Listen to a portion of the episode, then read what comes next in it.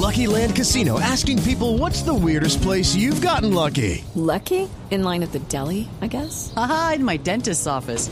More than once, actually. Do I have to say? Yes, you do. In the car before my kids' PTA meeting. Really? Yes. Excuse me, what's the weirdest place you've gotten lucky? I never win and tell. Well, there you have it. You can get lucky anywhere playing at LuckyLandSlots.com. Play for free right now. Are you feeling lucky? No purchase necessary. Void where prohibited by law. 18 plus. Terms and conditions apply. See website for details.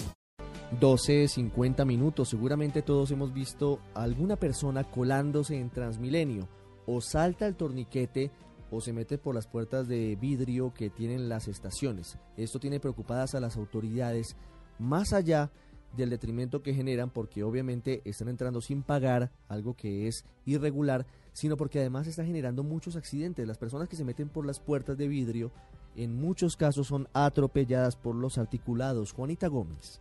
Buenas tardes. Según datos entregados por Transmilenio, al día se movilizan 2 millones de pasajeros, de los cuales aproximadamente 26 mil burlan el sistema para no pagar. Esto, según lo explicó el coronel José Luis Palomino, comandante de la policía de Transmilenio. Generoso sobre la identificación de estas personas para lograr elevar la conducta a una conducta punible, judicializable y que estas personas respondan ante la justicia por este hecho vandálico, por este hecho de patrimonial al distrito. Fuera de eso, las pérdidas monetarias son altísimas si se tiene en cuenta que estos 26 mil colados diarios evaden un pasaje de 1.700 pesos. Son 44 millones de pesos al día y 1.320 millones de pesos al mes. Por eso, los que sean sorprendidos en estas actividades serán obligados a pagar el pasaje y ser expulsados de la estación, entre otras medidas que anunció el coronel Palomino. Personas que se cuelan al sistema, hemos logrado establecer que la tarjeta tienen dinero para el pago y en muchas ocasiones tienen en efectivo para el pago de este etiqueta. O sea, es más una costumbre, es más una actividad ilícita